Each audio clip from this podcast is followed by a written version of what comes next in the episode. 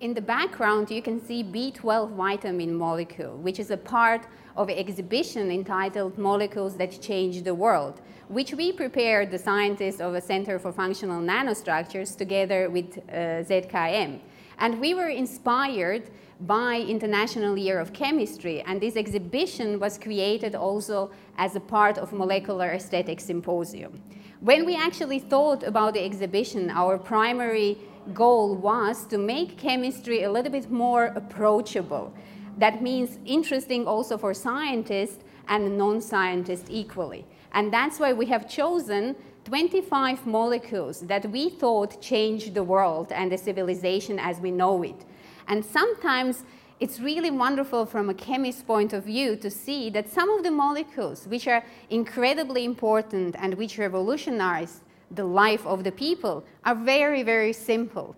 And we try to put together the molecules that have a simple structures but are powerful, but also the molecules that have a more complex structures, just to show how diverse and interesting the chemistry can be. Liliana and I, we were discussing about a possible presentation form, so it was clear that um, the visitors should learn something about the history of uh, molecules in an intelligent way. So that was at a time when we just finished the 3D festival, so a festival about stereoscopic vision. And it appeared to me uh, very appealing that uh, seeing 3D molecules uh, in front of you, it is something which is related to you, which is related to your body and therefore uh, has more relevance to you than uh, just text or 2D uh, images on a monitor. Pressing a button changes the molecule.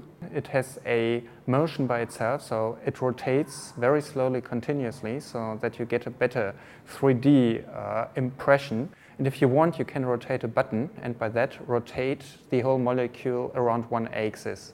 So the usage therefore is very uh, easy, everybody can understand it. In the installation, the user can switch between two layers of representation. Uh, the first layer is a uh, very, let's say, haptic layer, and the other layer is a uh, analytical layer. So you can change uh, between uh, different kinds of uh, understanding. The installation itself had been realized with a software which I developed over years here at the ZKM. And it's a plug-in system. That means if the software doesn't allow you to do something which you would like to do, you can uh, implement it and plug it in. So you can extend the software. And the uh, installation, of course, also needed some extensions to make it real. For example, the molecule descri uh, description is a very abstract description um, which is behind it, and uh, I was building the 3D representation out of that. So the description was just uh, locations of atoms, but how that actually looks in 3D, I had to develop that.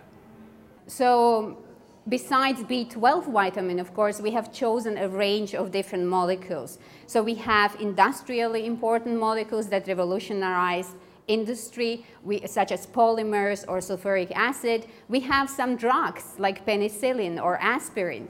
One of the molecules that we also chose as a molecule that has changed the world is not maybe a usual choice. It is a DNA.